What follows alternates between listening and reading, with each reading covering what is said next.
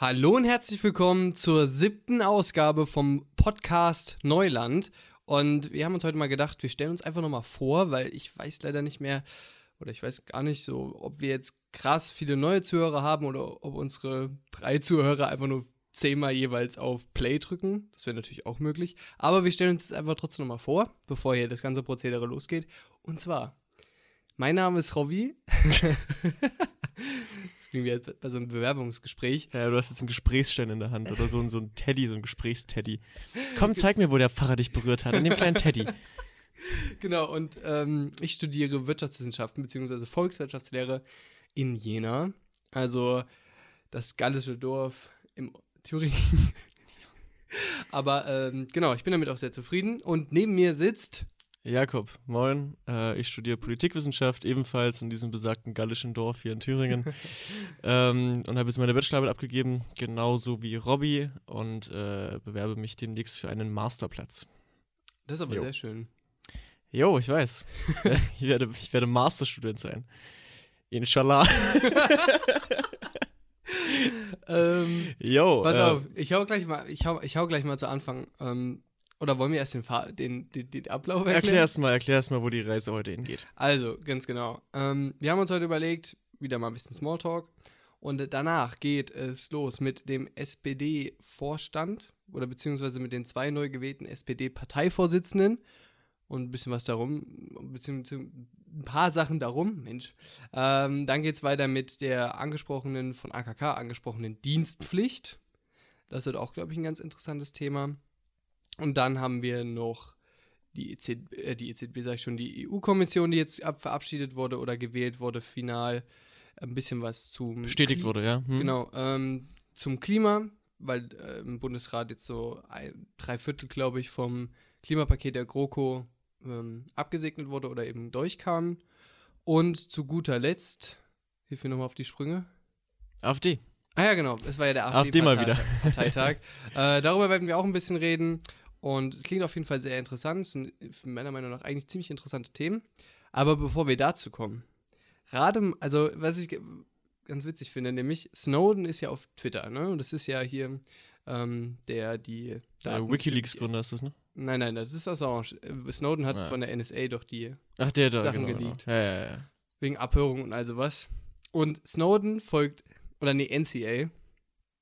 Ähm, ja, genau, glaube ich oder NSA, ja, auf jeden Fall eine von diesen Geheimorganisationen. Rate mal, warte, ja genau, rate mal, er folgt nur einem Twitter-Account. Wer das ist. Die NSA? Ja. Das ist geil. das warte, ich gucke nochmal äh, gerade ganz kurz nach. Halt mal die Leute bei Laune. Ähm, jo, also ich gucke jetzt gerade rüber in den Raum und sehe, wie ein hochgradig verwirrter Robby auf seinem Handy irgendwas sucht, nur mir zu zeigen, ja, genau, dass irgendein Dulli, ja. irgendein Dulli jemand, also natürlich ist es witzig, aber also es ist, ist, mal, ist doch mal ein Fakt wert. Ist mal ein Fakt wert. Ja. Ist mal ein Fakt wert. Ja, hast du einen coolen Fakt für mich? Ähm, nee, ich habe keinen coolen Fakt für dich. Ähm, mir ist nur letztens mal wieder aufgefallen und mir ist scheißegal, ob Felix Lobrecht sowas schon mal gesagt haben sollte, falls du mir diese Kritik wieder angibst. Ich kann nicht alles hören, was der Mann postet. ähm, auf jeden Fall ist mir aufgefallen, ähm, ich weiß gar nicht wie, also ich war irgendwie auf Instagram unterwegs oder so und habe da so auf irgendeiner Nachrichtenseite wurde über irgendeine Person berichtet. Ja. Und da sind dann immer so Opfer äh, so, so mittelalte Ulrikes oder so, mit so richtig, mit so irgendwie einem, mit einem so einem ganz merkwürdigen Account und so, keine Ahnung, die dann immer so drunter schreiben, als wären sie so die Überintellektuellen, so, ja, muss man den kennen? Muss man wissen, was der macht?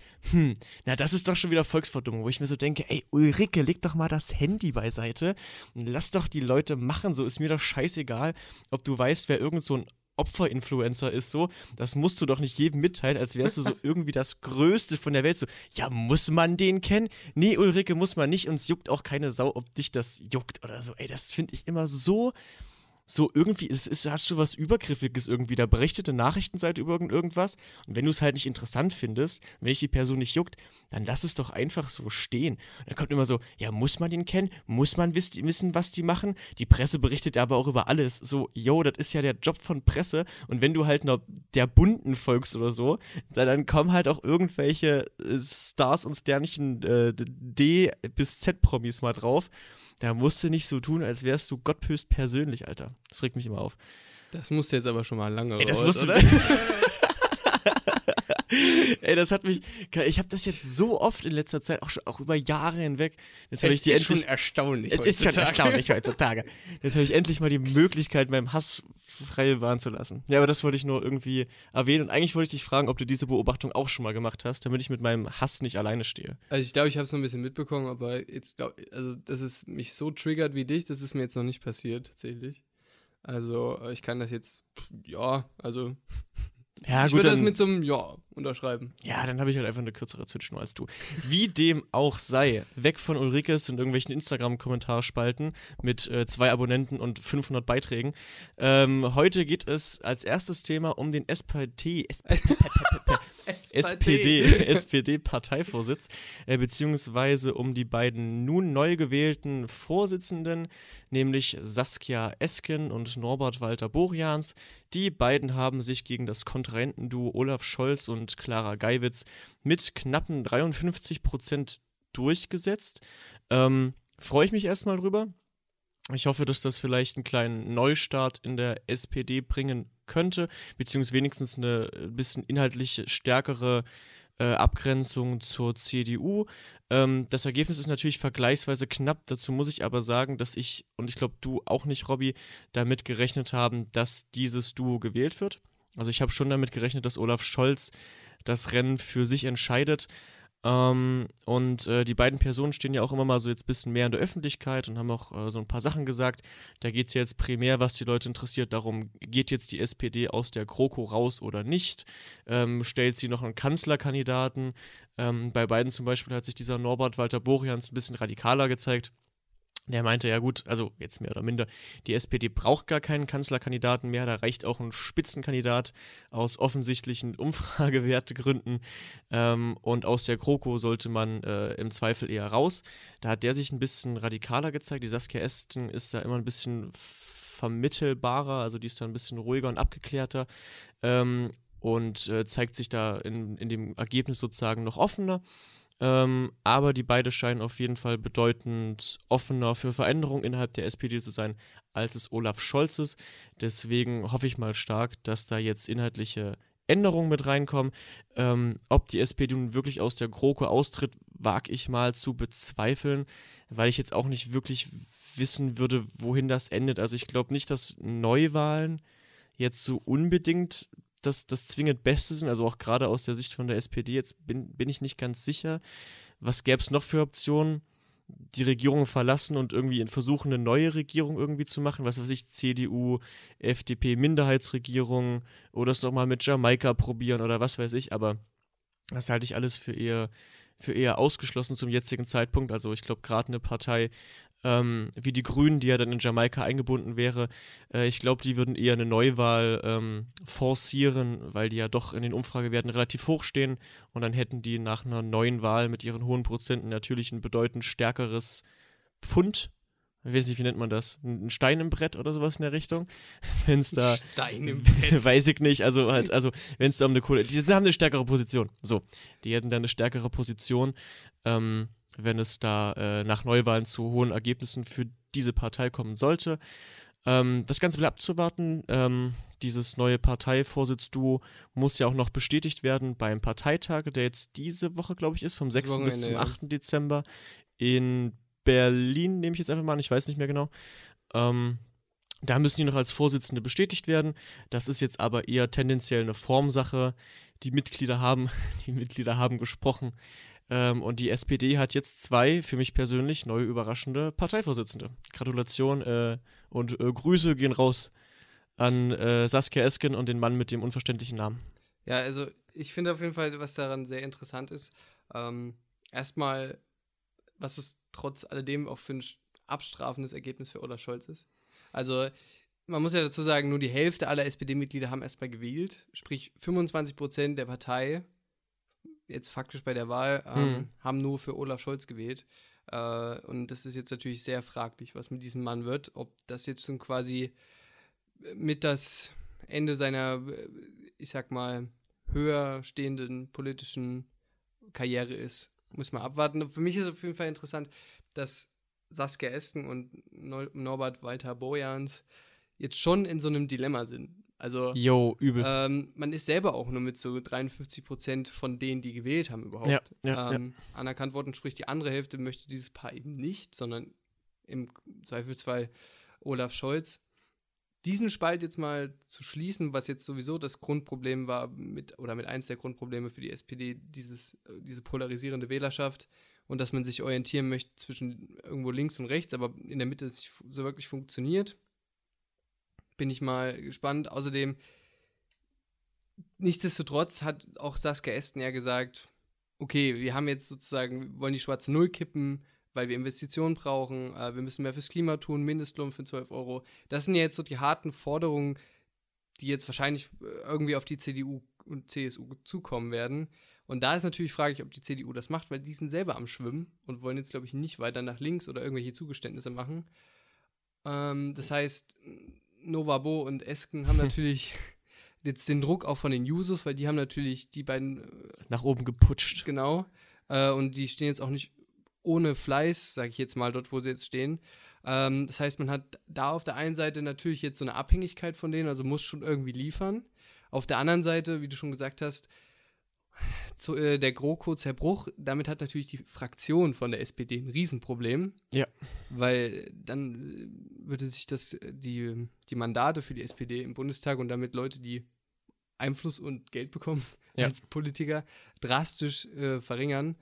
Ähm, und ob Neuwahlen beispielsweise jetzt schon irgendwie oder im Mai oder so so geil wären, wenn wir dann noch, es führt jetzt ein bisschen zu weit, aber die EU-Ratspräsidentschaft haben nächstes Jahr im Herbst, da, da einen Minister stellen zu können. Also ich bin da auf jeden Fall gespannt, was ich mir vorstellen könnte, weil der Haushalt für nächstes Jahr doch schon fertig ist. Der hat man ähm, beschlossen, dass eben vielleicht die SPD sagt, damit können wir nicht arbeiten und die GroKo zerbricht, aber die CDU in der Minderheitsregierung irgendwie weitermacht. Ja, also am besten wäre es alle da ein bisschen natürlich. profilieren können und dann 2021 sind dann halt irgendwie die Bundestagswahlen ähm, und man hat dann irgendwie klare Profile von Parteien. Die SPD kann weiter nach links, die CDU weiter nach rechts. Müssen wir mal abschauen. Äh, abschauen, sag ich schon. Ja, es Abwarten. wäre halt geil, wenn die halt den Koalitionsvertrag nochmal ein bisschen neu aushandeln könnten. Das wäre für dieses Duo, glaube ich, das entspannteste und auch äh, somit das effektivste. Das macht halt aber die CDU logischerweise nicht mit. So muss man, muss man einfach sagen. Ja, die werden die Themen vom Koalitionsvertrag nicht neu verhandeln, das auch nicht zur Disposition stellen. Das wurde auch schon von erster Reihe sozusagen so äh, kundgetan, sage ich mal, weil die natürlich auch sagen, ey, yo, wir hatten ja auch Veränderungen bei uns an der Spitze und wir setzen uns auch nicht hin und wollen den ganzen Kram neu aufsetzen. Ähm, das ist jetzt halt die Haltung von der CDU. Deswegen mal schauen, wie die sich jetzt profilieren können, die beiden neuen SPD-Vorsitzenden. Ja. Aber da bleiben wir natürlich am Ball. Ja, vor, ganz kurz noch, vor allem, weil jetzt die SPD auch schwierig inhaltlich begründen kann, was das Sinnvollste wäre für einen GroKo-Zerbruch, Jo. dass eben diese GroKo zerbrechen soll, weil die CDU schon sehr, eigentlich im Rahmen Konser ihres Konservatismus, auf die SPD zugegangen ist. Ja, wir haben Mütterrente, wir haben Grundrente, wir haben nicht, glaube nicht in dieser Legislaturperiode, aber in der davor äh, äh, Mindestlohn bekommen. Also das sind schon eigentlich alles linke Positionen. Naja, das sind erstmal vernünftige Positionen. Ja, gut, so, das, ist kann, ja das siehst du jetzt so, auch, aber ich ne? sag mal, für einen CDUler ist das links. Und ähm, da, dahingehend, das zu begründen, dass man quasi damit nicht so links arbeiten kann, ist halt auch schwierig. Ähm, also ich bin da sehr gespannt. Esken und Boyans haben auf jeden Fall oder befinden sich jetzt gerade in einem ziemlichen Spannungsfeld. Ist eine sehr, sehr taffe Aufgabe. Wir werden jetzt mehr am Parteitag sehen. Tough.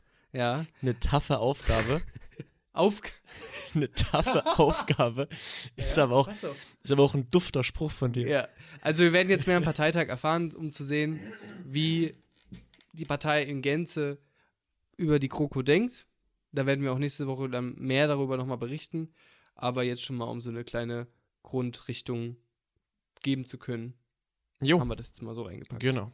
Wir haben ja gerade schon ein bisschen über die CDU und SP im Zusammenhang mit der SPD gequatscht und AKK, ja, die Verteidigungsministerin, die wir schon letzte Woche, glaube ich, im Podcast hatten, ganz genau, die hat wieder mal die Dienstpflicht für gemeinnützige Arbeit ins Spiel gebracht. Das hat sie schon 2018 als Generalsekretärin. Kann man, ist jetzt die Frage, ist das schon wieder der nächste Profilierungsversuch von AKK beziehungsweise für die CDU? Diese Frage werden wir klären. Richtig investigativer Journalismus. Aber ich würde einfach mal sagen, nur mal so fürs Blaue, was hältst du denn jetzt erstmal aus? Ich weiß nicht, ob du dich groß damit beschäftigt hast, Jakob, Null. aber was hältst du denn von der Dienstpflicht so aus dem Bauch heraus? Ganz ehrlich, keine Ahnung. Voll nicht mein Thema. Ich habe absolut keine Ahnung davon. Na, dann lass mich dich aufklären. Pass auf, das Ding ist sogar, ich habe ich hab diese Nachricht nicht mal mitbekommen und ich weiß nicht warum. Ich weiß nicht, ob meine Nachrichtenseiten algorithmusbasiert funktionieren. Ich habe legit, als du mir dieses Thema reingeschrieben hast, habe ich gedacht, na gut, informierst dich doch mal, habe es natürlich gelassen, ähm, weil ich der Meinung war, irgendwann wird mir das schon mal vorgeschlagen. Nope. Nicht ein einziges Mal. Und ich weiß nicht, wieso Dienstpflicht nicht einen Artikel dazu bekommt. Ja, das ist so gut. Dafür kann, dann, dann kannst du ja jetzt gespannt lauschen und ich erzähle dir ein bisschen was. Erleuchte Dann mich. Kannst du ja vielleicht auch so, dei so deine Meinung etablieren, beziehungsweise meine Meinung, weil die einfach geil ist, kopieren. Also, ja. ja, Spaß wahrscheinlich. beiseite. Also, was, was ist jetzt eigentlich die Dienstpflicht? Ja, so einen kleinen Hintergrund wollen wir euch natürlich schon geben. Und zwar, es handelt sich dabei um ein Pflichtjahr für gemeinnützige Tätigkeiten seitens junger Men äh, Männer und Frauen. Ja, also vergleichsweise mit Zivildienst und Wehrpflicht damals. Das, natürlich haben das damals nur Männer gemacht, äh, beziehungsweise Wehrpflicht. Kommen wir gleich noch dazu. Und das ist abzuleisten nach der Schulzeit. Sprich, du machst Abi, du machst Regelschule, du machst Hauptschule, glaube ich ich weiß jetzt nicht, ob du 18 oder 16 sein musst, das, da bin ich mir jetzt nicht sicher, aber auf jeden Fall eben nach, generell nach der Schulzeit ähm, wirst du dann für ein Jahr verpflichtet für einen solchen Dienst. Und der kann im Sozi sozialen, ökologischen, kulturellen, aber auch, wie gesagt, bei der Bundeswehr sein, Hm. was weiß ich, Pflegeeinrichtungen, Feuerwehr äh, oder eben bist halt im Bund.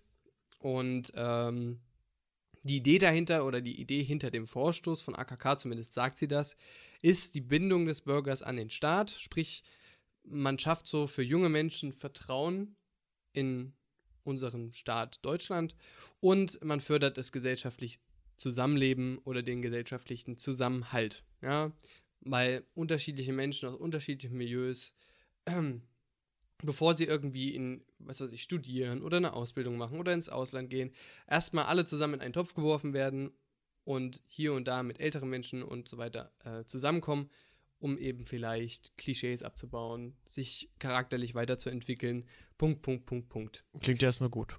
Genau, die Idee dahinter, oder, also wir kommen gleich noch dazu, aber man kann auf jeden Fall Sympathie für diese Idee haben. Aber, ähm, also was jetzt kommt, ist vor allem meine eigene Meinung. Also es, ich habe, äh, je mehr ich darüber gelesen habe oder mich damit auseinandergesetzt habe, immer mehr eine Position dagegen entwickelt. Verstößt es nicht auch gegen das Grundgesetz? Ja, wir kommen gleich dazu. Okay. Und dementsprechend ist meine Argumentation schon auf die Position, dass ich dagegen bin, ausgerichtet. Äh, ich werde natürlich immer mal ein paar, oder ich werde auch natürlich auf die Argumente dafür reagieren, sozusagen, aber schon als Disclaimer sozusagen am Anfang ist jetzt eher meine Meinung und die ist eher gegen dieses, diese Dienstpflicht. Da könnt ihr auch mal gerne Feedback geben, wie ihr das so findet, wenn, wir ab und zu mal unsere eigene Meinung nur einbauen. Und zwar, du hast schon ganz kom komplett richtig gesagt, Momentan ist das nicht vereinbar mit dem Grundgesetz. Ist verfassungswidrig. Warum? Naja, die einzige Möglichkeit sozusagen, junge Menschen für, einen, für irgendwie einen Dienst zu verpflichten, wäre wie gesagt Artikel 12a. Und damit wird eben die verpflichtende Einberufung, sage ich mal, in die Bundeswehr oder den Zivildienst legitimiert. Gibt natürlich Ausnahmen, aber ist sozusagen diese allgemeine Wehrpflicht oder der Zivi für früher ähm, das bekannt war. Er wurde aber 2011 unter ähm, zu Gutenberg ausgesetzt. Also er ist nicht abgeschafft, aber ausgesetzt. Ähm, sprich, theoretisch erlaubt das Grundgesetz diesen Wehrpflicht, aber das gilt nur für Männer. Sprich, Frauen wären darin nicht vorgesehen. Das würde das Grundgesetz nicht einschließen. Voll sexistisch. Deswegen bräuchte man eine Grundgesetzänderung und dafür brauchst du zwei Drittel Mehrheit im Bundestag und Bundesrat. Wäre eine Verfassungsänderung, das ist sehr, sehr fraglich. Ob beispielsweise jetzt CDU alleine hat ja nur um die 30 Prozent, 33, 35, irgendwo dazwischen Prozent momentan. Und das sind schon mal keine zwei Drittel. Und ob andere Parteien dazu sagen, ja, wenn wir wissen, FDP, Grüne, Linke haben schon Nein gesagt, das wird wahrscheinlich dementsprechend erst schon mal gar nicht kommen, aus rechtlicher Sicht. Es gibt natürlich auch Kollisionen mit dem Paragraphen, dem eigentlichen Artikel 12, der sich um Zwangsarbeit oder der um, äh, von Zwangsarbeit handelt, nämlich dass das verboten ist, logischerweise. ähm, und Menschenrechtskonversation, nicht Konversation, ähm, Konventionen auf EU-Ebene, die sind da auch noch ein bisschen. Also rechtlich ist das schon mal sehr, sehr, sehr fraglich. Also können wir ein großes Fragezeichen dahinter setzen. Da musst du dir mal überlegen, so eine Dienstpflicht bevor, sorgt dafür, dass auf einmal 600.000 bis 700.000 Stellen gefunden werden müssen. Und dazu irgendwie auch ortsnah, weil wenn wir jetzt nicht, wenn man in Süddeutschland lebt, auf einmal in Norddeutschland äh, nach seinem 18. Lebensjahr unbedingt leben. Äh, sprich, haben wir die Infrastruktur, Infrastruktur, die Kapazität und können wir auch dafür sorgen, dass die Menschen zu den passenden Stellen kommen. Ja, zum Beispiel jetzt ist nicht jeder dafür geeignet, in einer Pflegeeinrichtung dort äh, arbeiten zu können mhm. oder sein Jahr dort zu absolvieren. Und auch nicht jeder ist dafür, ist es möglich, äh, in der Bundeswehr zu arbeiten. Und die Bundeswehr hat momentan, glaube ich, so 170.000. Also es wären auch nochmal ein paar mehr, die da vielleicht kommen mehr, würden. Ja. Da wäre ja. die Bundeswehr auch gar nicht drauf vorbereitet. Äh, und außerdem, meiner Meinung nach, sollte jetzt eine Dienstpflicht nicht dazu benutzt werden, um Löcher zu stopfen. Wie zum Beispiel jetzt in der Pflege, wo da natürlich Kräfte ge gebraucht werden, aber das ist irgendwie ein falscher Ansatz für mich. Ja, okay. Und dann, was für mich ein bisschen am, ja, das, das zentrale Argument ist, es geht ja natürlich um irgendwie so einen liberalen oder so einen stark regulierenden Ansatz, beziehungsweise ein Bild von einem Staat. Und da bin ich eher der Ansicht, dass liberal, also der Staat sollte kein, keine Bevormundung oder zu sehr in die Erziehung quasi von den Bürgern ähm, rein regulieren, denn der Staat dient dem, Bur Staat dient dem Bürger meiner Meinung nach und nicht andersrum. Also finde ich es irgendwie komisch, wenn du ein junger Mensch dazu verpflichtet wird oder den Zwang hat, irgendwas für ein Jahr zu machen und es nicht selber dafür entscheidet, weil es gibt ja Freiwilligendienste. Ja, es eben. gibt ja F freiwilliges soziales Jahr oder ökologisches Jahr und das machen schon 40.000 Menschen jedes Jahr, junge Menschen. Und da ist doch eher die Frage, warum versuchen wir nicht Anreize zu schaffen oder zu stärken, dass mehr Menschen das tun ähm, und es würde genau dieselbe Idee dahinter fördern wie von AKK, aber halt freiwillig. Und eben nicht wieder, wozu ich jetzt auch gleich komme, auf den Rücken von jungen Menschen. Denn an sich, natürlich, die Idee finde ich schon mal nicht schlecht, ja? wenn man versucht, den gesellschaftlichen Zusammenhalt oder die gesellschaftliche Entgleisung irgendwie zu stärken bzw. zu schwächen oder abzubauen, durch mehr sozialen Zusammenhalt, Empathie, dann ist das natürlich gut. Und auch so ein freiwilliges soziales Jahr kann eine Orientierung sein. Aber ich verstehe schon wieder nicht, warum das nur der Zwang für junge Menschen bestehen soll. Weil, nehmen wir mal das Thema Entgleisung, beispielsweise in Form von Fremdenfeindlichkeit. Es ist ja nicht so, als wären nur junge Menschen fremdenfeindlich, sondern es würde ja vielleicht auch mal helfen, wenn ältere Menschen oder eben gut, jetzt vielleicht nicht Rechtsradikale, aber vielleicht solche Menschen, die Angst vor Migranten haben, mit denen mehr zusammenkommen. In Flüchtlingsheimen oder es muss ja nicht unbedingt vielleicht so die, vielleicht die höchste Form sein, aber irgendwie auch da mit anderen Milieus zusammenkommen oder auch die, vielleicht um so einen Generationskonflikt abzubauen. Ich weiß jetzt nicht, ob es den so krass gibt, aber mich stört einfach, dass es wieder nur junge Menschen trifft. Ähm, dem, also für mich folglich ist es halt irgendwie so dieses, diese, der Versuch von der CDU momentan, weil die auch so schwimmt, was Konservatives wieder zu liefern, um, was weiß ich, das AKK wieder sich so ein bisschen profiliert, weil sie momentan halt sehr, sehr schwach ist. Und mich überzeugt es halt nicht wirklich. Ähm, außerdem, eine andere Idee wäre zusätzlich, wenn man jetzt das äh, finanziell so zum beispielsweise stärkt oder Anreize schafft vom Freiwilligendienst, einfach zu sagen, gut, wer, freiwillige, wer freiwilliges Engagement nachweisen kann, kriegt halt eher einen Studienplatz, kriegt halt eher einen, oder halt das wiegt bei einer Bewerbung für einen Job mehr oder Dollar. Dollar. Äh, ja. also das ist halt für mich irgendwie nicht so ein, also für mich sollte die Dienstpflicht jetzt nicht eingeführt werden, sondern wenn überhaupt sowas wie FSJ halt mit stärkeren Anreizen versehen werden. Und äh, was ich auch noch witzig finde in der ganzen Sache, dass Armin Laschet beispielsweise da schon Kritik geäußert hat. Also da sieht man vielleicht auch schon, dass jetzt weiterhin AKK also nicht auf sicherem Posten sitzt, hat, ja. sondern äh, nur die Gegner auf Chancen warten, wahrscheinlich, um dann nächstes Jahr sie zu stürzen. Naja, stürzen nicht, aber ein bisschen an, an ihrem Stuhl sägen, ja. ja. Okay, da muss ich sagen, bin ich an sich ganz bei dir. Ähm, würde da deine Position auch teilen, von dem, was ich jetzt gehört habe. Ähm, und also ich, auch, dass, dass man vielleicht ältere Menschen da vielleicht äh, tendenziell eher eingliedert, natürlich auch auf einer freiwilligen Basis, aber solche Sachen eben attraktiv macht und sowas kommuniziert. Also zum Beispiel, weiß ich nicht, dass irgendwie ältere, ältere Menschen, die so nach der Rente irgendwie, so Vereinsamung ist ja auch ein Thema muss man auch mal dazu Ja. sagen, ähm, dass man die zum Beispiel in den Kindergarten schickt, um vorzulesen oder sowas. Oder vielleicht auch in ein Flüchtlingsheim oder eine andere soziale Einrichtung. Einfach nur, um vorzulesen oder Geschichten zu erzählen, so, weil alte Leute haben nun mal was zu erzählen. Ähm, und da könnten die älteren Herrschaften ihre Geschichten loswerden und müssen die nicht an der Nettosparkasse loswerden, während ich da meinen Einkauf abrechnen möchte. Die suchen da ihre verdammten Cent zusammen und dann quatschen die die ganze Zeit darauf. Also das wäre, wenn da, wenn da dieser Rededrang woanders rausgelassen werden könnte, Also keiner von uns beiden besser. hat, glaube ich, einfach was dagegen, wenn der gesellschaftliche Zusammenhalt durch sowas gestärkt Genau, wird. genau. Also ich, aber ich bin auch bei dir, das, also da würde ich diese liberale Ansicht teilen, dass diese Pflicht mir nicht so gut gefällt, obwohl wir natürlich auch Steuern zahlen müssen, sowas, aber das hat natürlich auch einen gesellschaftlichen Mehrwert, aber es beschränkt uns nicht so in unserer Zukunftsentwicklung, wie das jetzt einen jungen Ja. Menschen, der unbedingt studieren möchte und ganz genau weiß, was er machen möchte, dann muss der aber noch mal ein Jahr äh, so ein, so ein, so ein, also irgendwelche Sachen machen zum Bund oder zur Feuerwehr oder was weiß ich nicht alles, ähm, was ihn da vielleicht einfach in seiner Persönlichkeitsentwicklung einschränken würde. Vielleicht würde es Mhm. ihn nicht wirklich schaden, aber es würde ihn in seiner Freiheit einschränken, das zu tun, was er möchte. Und die hätte ich dann doch schon ganz gern gewahrt und fände es auch besser, wenn die Attraktivität für Buftis, FSJs, F, äh, was freiwilliges ökologisches FÖJ oder was weiß ich nicht alles, da stärker da wäre. Ich glaube auch, das wäre der klügere Ansatz. Bevor wir jetzt zum nächsten Thema überschwingen, äh, sorgt man natürlich noch ein bisschen für Lockerung hier in dieser groovigen Abendrunde. Abendrunde. Wir haben es übrigens heute Montag, 2.12. um 22.19 Uhr. Also, ja, ich glaube, dieser Vorsatz mit früh oder am Sonntag früh aufnehmen, Das geht einfach nicht. irgendwie schaffen wir es nicht. Ich kann, Gleich das, ich kann das mit meinen Samstagabendplänen nie vereinen. Und zwar, äh, ich, ich habe mir mal, mir ist vorhin wieder was aufgefallen. Ich weiß nicht warum, aber es gibt ja richtig deutsche Begriffe. Ja? Flugzeug beispielsweise. Zeug, das fliegt. Oder Ja. Fahrzeug. Zeug, das fährt. Okay, okay, okay. Ja, Ich habe okay. letztens Scheiße, was kommt denn jetzt? Fußboden. Boden für Füße.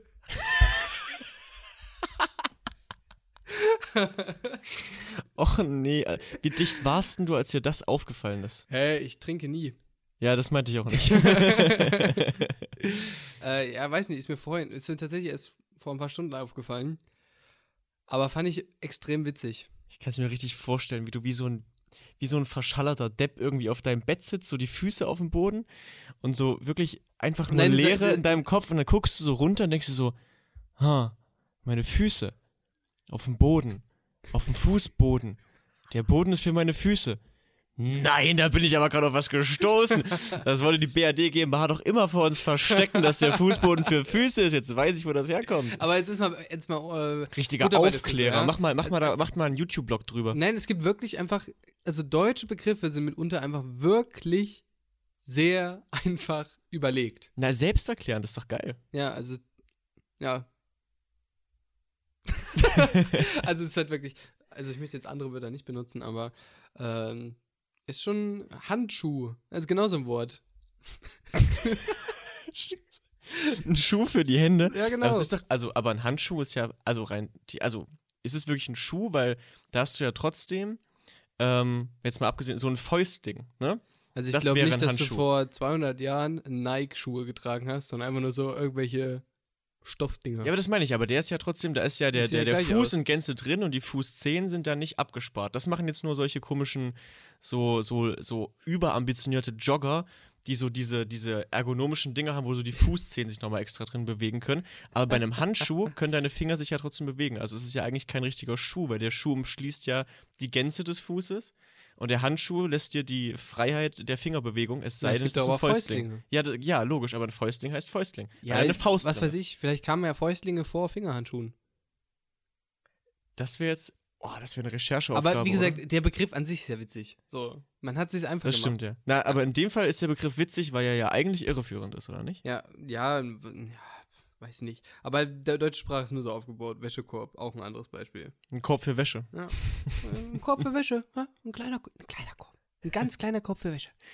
Passt kennst, du, kennst, du so, kennst du so Leute, die äh, keinen Wäschekorb besitzen, dann immer ihre Wäsche in so einem, in so einem Ikea-Beutel oder so durch die Gegend tragen? Hä, der Stuhl. Na der, na, der Stuhl ja sowieso. Der Stuhl ist ja, den, den kennt ja jeder. Ähm, aber ich meine jetzt, wenn du jetzt, du gehst zur Waschmaschine, So, bei mir ist die zum Beispiel im Haus und dann nehme ich halt, packe ich meine Wäsche in den Wäschekorb und gehe da mal drunter. So. Aber es gibt halt auch Leute, die haben keinen Wäschekorb und packen das in Tüten. Ja. Wo ich mich frage, wie teuer, das gibt so Dinge, da weißt du nicht, auch wenn du sie besitzt, nicht wie teuer das ist. Weißt du, wie teuer ein Wäschekorb ist? Ich habe keine Ahnung. Keine Ahnung, 20 Euro? Ja, weiß ich nicht so. Das ist wie Hast teuer. du keinen Wäschekorb? Natürlich habe ich einen Wäschekorb, darauf möchte ich ja hinaus, aber ich weiß nicht, wie teuer sowas ist. Es gibt so Dinge, die besitzt man, man weiß aber nicht, wie teuer die sind.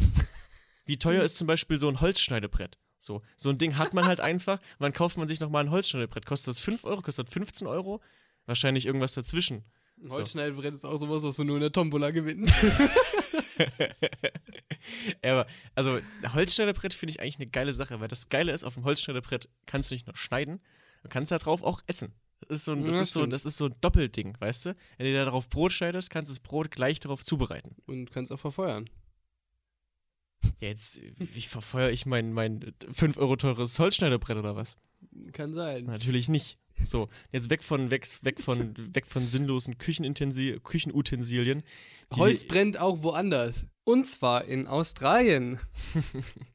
Und damit kommen wir auch schon zum Klima, nämlich jetzt äh, zum Klimaschutzgesetz bzw. Klimaschutzpaket, was jetzt durch den Bundesrat äh, nochmal gegangen ist.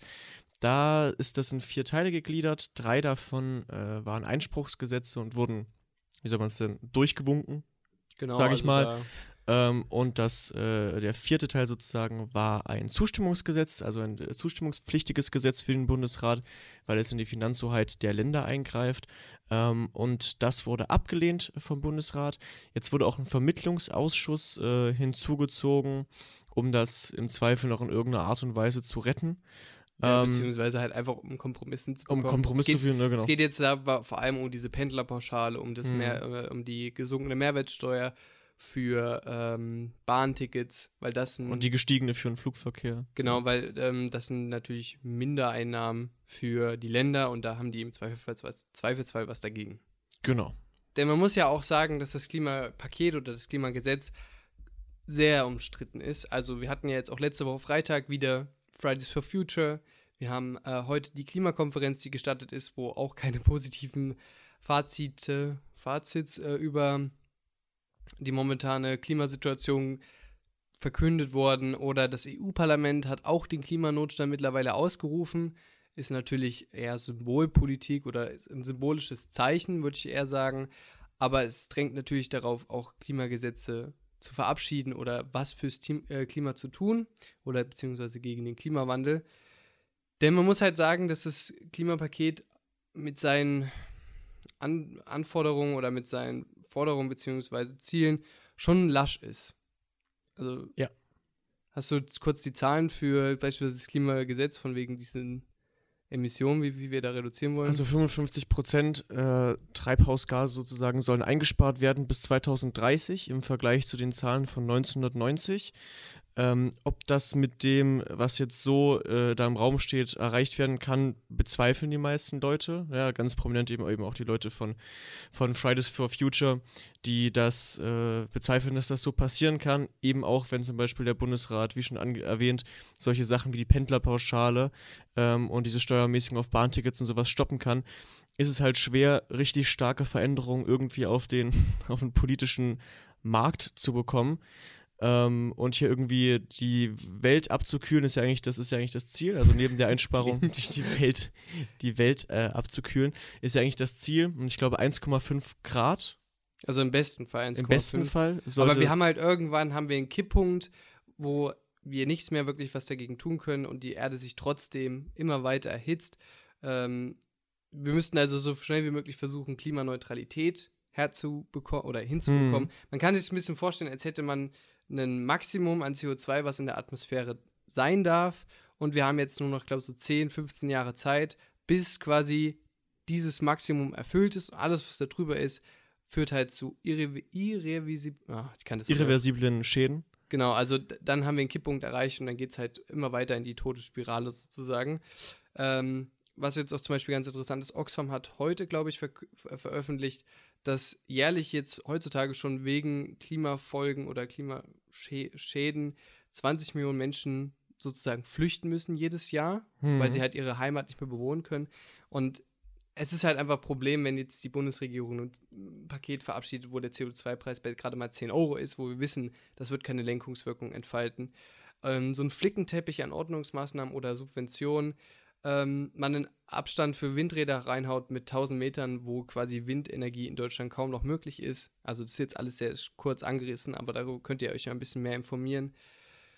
Und es dementsprechend fraglich ist, wie wir diese Ziele so erreichen. Man muss sich mal vorstellen, Deutschland hat 1% der Weltbevölkerung, aber sorgt für 2% der CO2-Emissionen auf der ganzen Welt. Genau, das sind die Zahlen vom Klimaforscher Stefan äh, Ramstorff, der halt gesagt hat, dass die Klimaziele von der Bundesregierung für die Jahre 2030, 2040 und 2050 eben so schwach sind, äh, dass wir halt doppelt so viel CO2 ausstoßen, wie es unserem Anteil der Weltbevölkerung eigentlich äh, zustehen sollte oder entspräche. Und das sind natürlich schon bedenkliche Zahlen. Ich meine, 1%, 2% klingt halt nicht so viel, aber wenn man, wenn man das anders ausspricht, wie eben, wir stoßen doppelt so viel aus, wie wir eigentlich sollten, ist ja, es schon wie, bedenklich. Wie, wie viel wir Einwohner haben. Also wir ja, ja, genau, eigentlich eben. so viel aus, als hätten wir die doppelte Bevölkerung. Genau, das meine ich, ja. So, also das muss man sich halt vorstellen. Genau, und äh, auf der anderen Seite frage ich mich halt auch, warum, weil es gibt, also das Witzige ist, man hat sich ja extra sehr viel wissenschaftlichen Beistand geholt, um eben ein vernünftiges Konzept auf den Tisch zu legen. Und alle haben gesagt, 50, 60 Euro Einstiegspreis, das muss dann ganz schnell nach oben gehen. Und zum Beispiel eine Klimadividende, also quasi die Einnahmen werden pro Kopf wieder zurück an die Bürger gegeben. Und wenn du eben dich klimaschädlich verhältst, musst du mehr zahlen. Wenn du dich klimafreundlich verhältst, wenig und kriegst dadurch sogar vielleicht mehr Einnahmen dadurch. Ja. Das ist ja so die Idee zum Beispiel von der Klimadividende. Das war auch vom Tisch.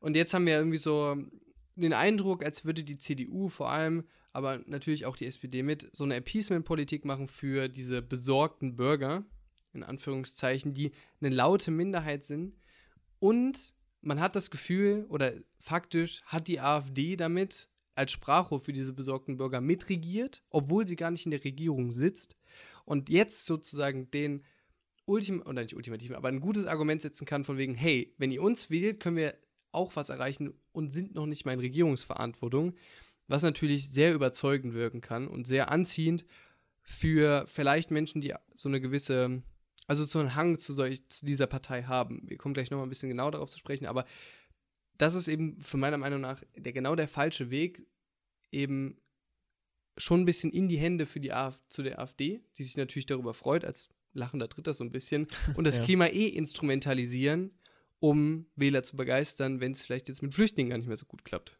Hm.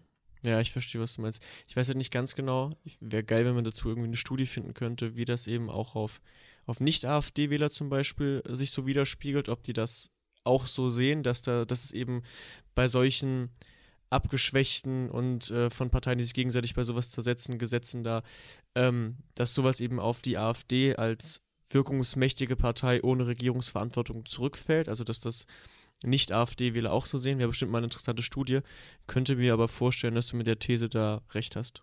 Also ich also wir kommen gleich noch ein bisschen genauer auf die AfD zu sprechen, nur einen Satz dazu ich glaube, wenn, wenn sich langsam die Parteien, die Volks Volksparteien und die anderen Parteien das irgendwie mal ein bisschen clever hinbekommen, ist das Potenzial für die AfD weitgehend erschöpft tatsächlich. Hm, glaube ich auch. Ähm, können wir vielleicht gleich nochmal drüber sprechen.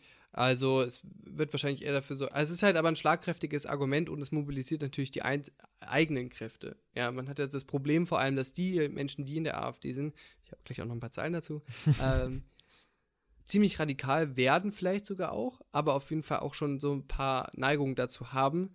Und das natürlich einfach nur dafür sorgt, dass der Schein von der Partei als wirklicher, vielleicht sogar für manche Erlöser, noch verdeutlicht wird. Und das ist ein ziemlich großes Problem. Und dementsprechend würde ich sagen, kommen wir auch dann gleich zum nächsten Thema. Gleich ab. Wenn wir jetzt schon so äh, viel darüber geredet haben. Gleich ab zur AfD. Genau, unser vorletztes Thema ist es, glaube ich, für heute. Ähm, vielleicht auch das letzte, wenn es zu lang dauert. vielleicht auch das letzte, wenn es zu lang dauern sollte. Ähm, die AfD hat äh, wieder, also wir sind echt so in den Partei, im Parteitagsmonat. Ähm, die AfD hatte auch einen Parteitag und da wurden ebenfalls Parteivorsitzende gewählt. Ähm, die Doppelspitze aus Gauland und Meuthen äh, besteht so nicht mehr. Ähm, Alexander Gauland tritt zurück, macht Platz, je nachdem, wie man es ausdrücken möchte. Ähm, und ein neuer Player aus Sachsen diesmal ähm, ist im Boot. Äh, Tino Schrupalla ist der Name, ich kann sich ganz genau aussprechen, also C-H-R-U-Palla. Schrupalla einfach ja, nur. so. Ähm, der Mann ist Sachse, ähm, aus dem Wahlkreis Görlitz und das war eben jener Politiker, der dem sächsischen Ministerpräsidenten Kretschmer ähm, das Direktmandat vor der Nase weggeschnappt hat, was ja für einen Ministerpräsidenten eher ungewöhnlich ist, dass er sein Mandat nicht bekommt. Ähm, dieser Tino Chrupalla ähm, hat. Krupp, ach, warte, warte, Tino, AfD, AfD Tino. So, AfD Tino wurde unter anderem vom Flügelchef Höcke empfohlen und auch unterstützt. Und jetzt auch was den gesamten Vorstand der Partei angeht, hat man ganz gut gesehen, dass die rechtsnationalen Kräfte um den Flügel herum doch einen bedeutenden Einfluss in dieser Partei haben und dass da niemand auch wirklich dagegen spricht. Also ein paar gemäßigtere Mitglieder sind jetzt praktisch rausgeflogen aus dem Bundesvorstand äh, der AfD und ein paar rechtere Personen sitzen damit drin, unter anderem auch der Stefan Brandner, von dem wir letzte Woche berichtet haben, der ja von seinem Job des Rechtsausschussvorsitzenden des Bundestages rausgeflogen ist, weil sich die anderen Mitglieder dagegen ausgesprochen haben, dass er diesen leiten soll, aufgrund seiner verbalen Entgleisungen. Der sitzt nun eben im Bundesvorstand äh, der, der AfD mit drin. Ähm, ganz interessant, ich weiß jetzt nicht ganz genau, ob du es gesehen hast, Robby. Ähm, dieser AfD-Tino hat, Ja. hat nach seiner Wahl äh, im ZDF ein Interview gegeben. Ähm, äh, der Journalist Theo Kroll hat ihn da interviewt und da hat er keine gute, keine gute Figur gemacht. Ähm, Wieso? Der Ich habe es leider AfD-Tino. nicht gesehen. Ähm, der Journalist äh, war da relativ gut am Nachhaken, was so einige Sachen anging und hat ihn eben auf diesen AfD-Tino auf seine national ausgerichtete Rhetorik angesprochen, dass er eben zum Beispiel Begriffe wie Umvolkung benutzt hat. Das ist ja auch im, äh, im Verfassungsschutzbericht unter anderem aufgegliedert als klar nationalistische Sprache oder als nationalsozialistische Sprache, besser gesagt. Und, und der AfD-Tino hat das halt erst geleugnet und dann hat, hat, der, hat der Journalist einfach so unterbrochen und so meint so, ähm, ja, aber wir haben es auf Video. und er, dann wurde der ganz klein und hat so gesagt, na, naja, kann ja sein, bla bla bla bla bla.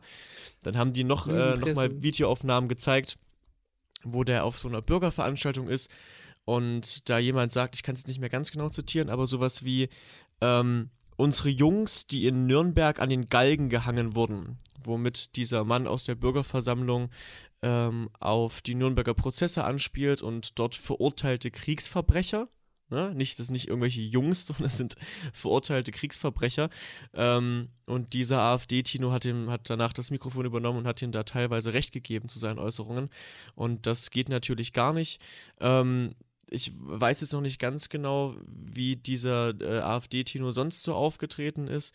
Der wird bestimmt jetzt erstmal verkauft als ein eher gemäßigter, würde ich sagen. Ähm, aber allein wenn es schon Videoaufnahmen gibt von dem, wo es um Umvolkung geht und solche Begriffe, kann man schon, und wenn der Flügel ihn auch unterstützt, kann man schon davon ausgehen, dass der so ein rechter Gegenpart sein soll und vielleicht sogar noch ein bisschen radikaler drauf ist als Gauland.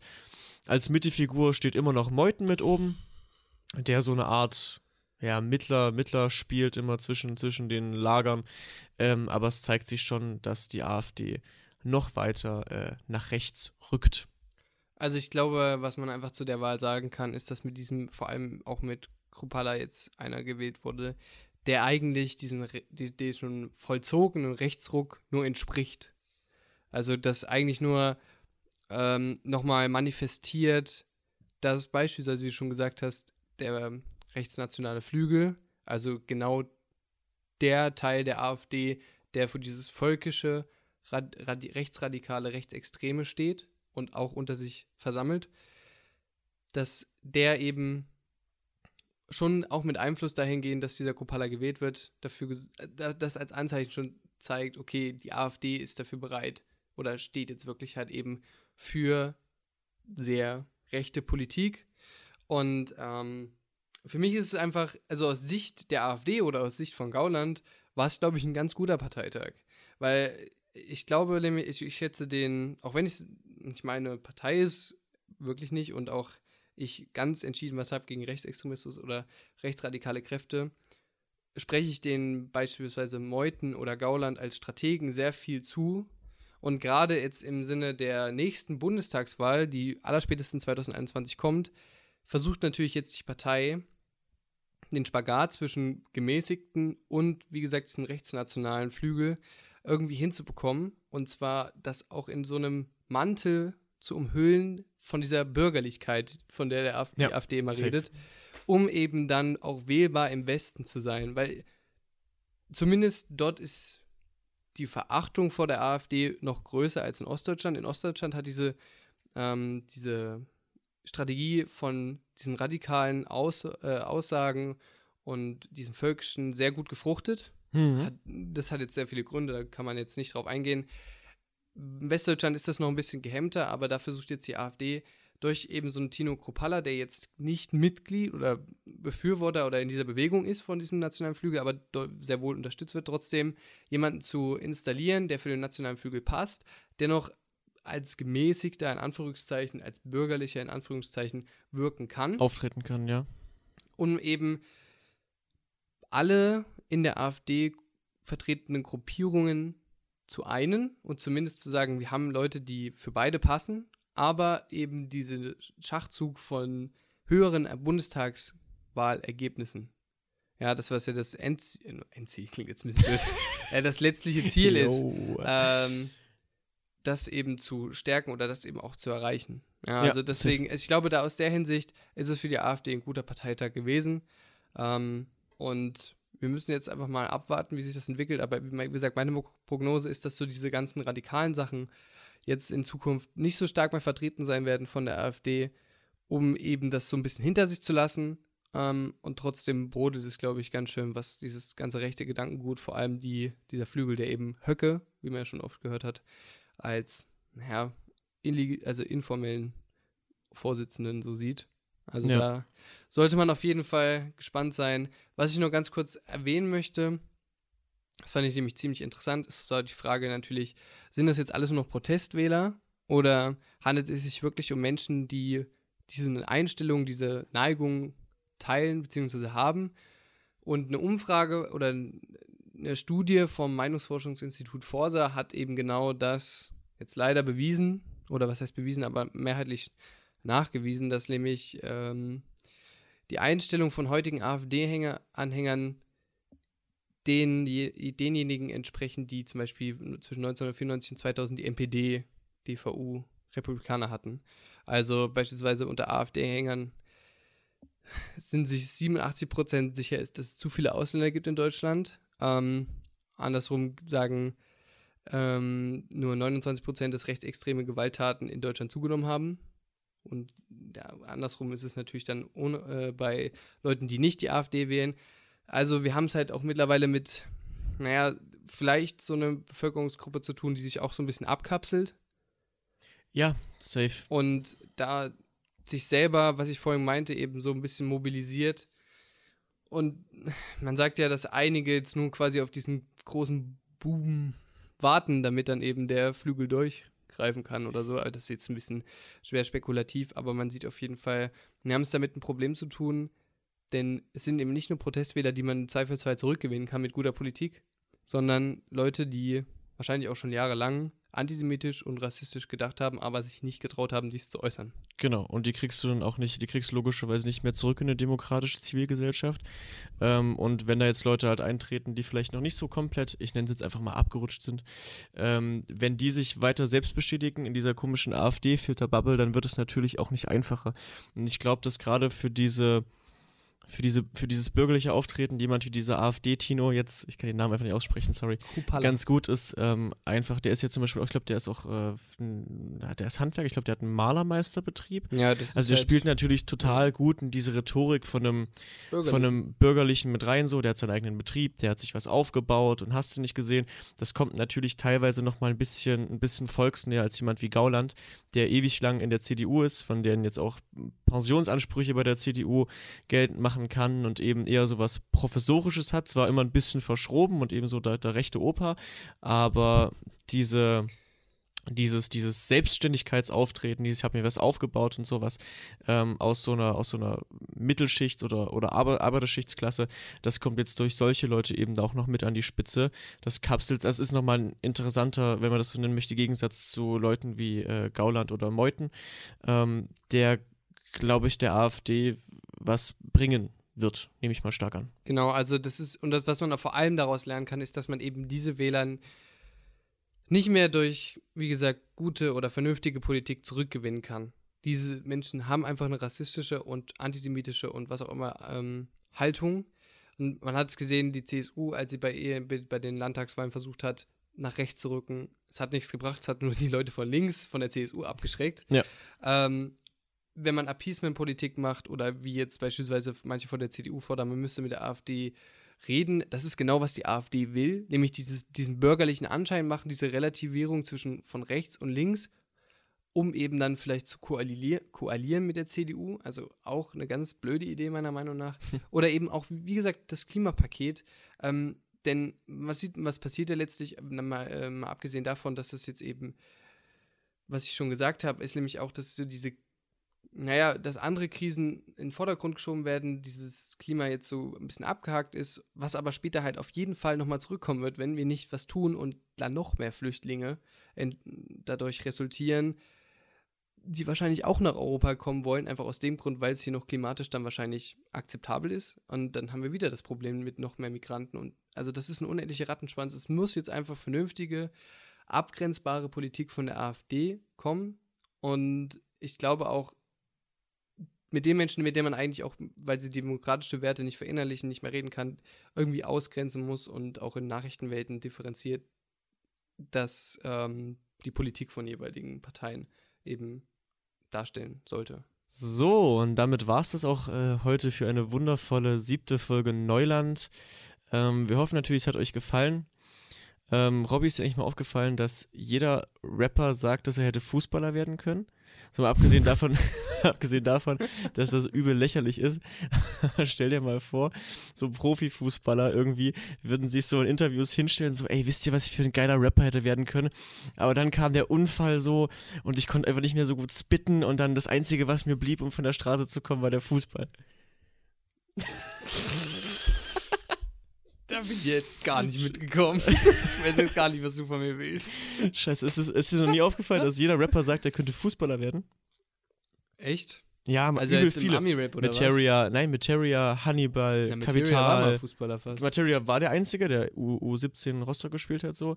Aber übel viele Maxwell hast du nicht gesehen. So alle immer so, ja, ich hätte Profifußballer werden können. So, ja, ja, ja, ja, ja, laber nicht rum. Rap in dein Mikrofon. Ich stelle mir das nur umgedreht irgendwie witzig vor. Tatsächlich bin ich gerade in dem Cut, als wir, als wir gerade gecuttet haben, ist mir das eingefallen. Und ich wollte das nochmal mit dir teilen. Sorry dafür. Alles ähm, gut. sorry dafür. In diesem Sinne, ähm, Ich würde sagen, wir haben diese Folge ausführlich und nach unserem besten Gewissen. besten Wissen und Gewissen äh, alles erklärt. Die EU-Kommission haben wir uns heute nochmal geklemmt. Vielleicht, Weil die vielleicht machen Folge ein bisschen zu voll ist. Folge. Vielleicht sprechen wir es nochmal kurz an. vergessen. ein paar Sachen ähm, und freuen uns auf die nächste Woche mit einer neuen Folge. Dann äh, logischerweise, safes Thema ist natürlich der SPD-Parteitag, der äh, vom 7., äh, vom 6. bis zum 8. Dezember stattfindet. Ähm, und alles weitere wird sich dann äh, Im Laufe zeigen, der Woche zeigen. im Laufe der Woche zeigen. Und damit, äh, ciao. Ja, ich will- würde aber noch fragen, äh, hast, du, hast du noch was zu sagen, Jakob? Ob ich noch was zu sagen habe? Ja. Nö. Na gut, dann habt einen schönen Tag, einen schönen Abend, einen schönen Früh. Und, immer schön die Hände über der Bettdecke lassen. Ciao.